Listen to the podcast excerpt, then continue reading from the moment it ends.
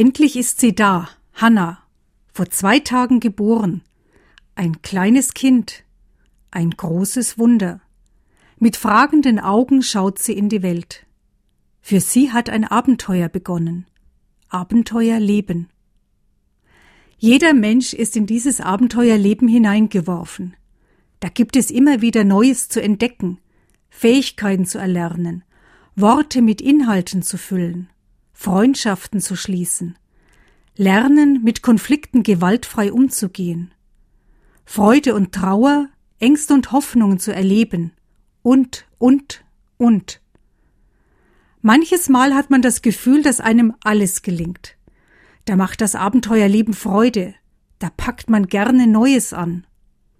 Dann wieder scheint man auf der Stelle zu treten oder gar Rückschritte zu machen. Da hilft es auch nichts, dass man einen wohlüberlegten Plan entworfen hat.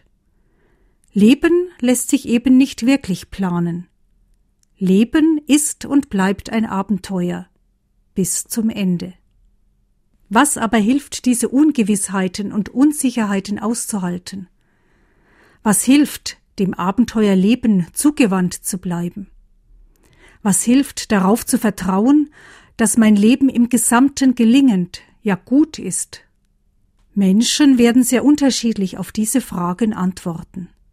Für mich persönlich ist es Gott, dem ich vertraue, dass er mit mir ist in meinem Abenteuerleben, dass er mich begleitet durch alle Höhen und Tiefen meines Lebens. Zur Eröffnung des Jahres des Glaubens haben wir in der Erzdiözese München und Freising kleine Holzkreuzchen ausgeteilt. Sie verbinden uns Glaubende mit Gott und untereinander.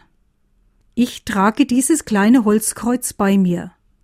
Es erinnert mich daran, dass mein Leben bei ihm geborgen ist.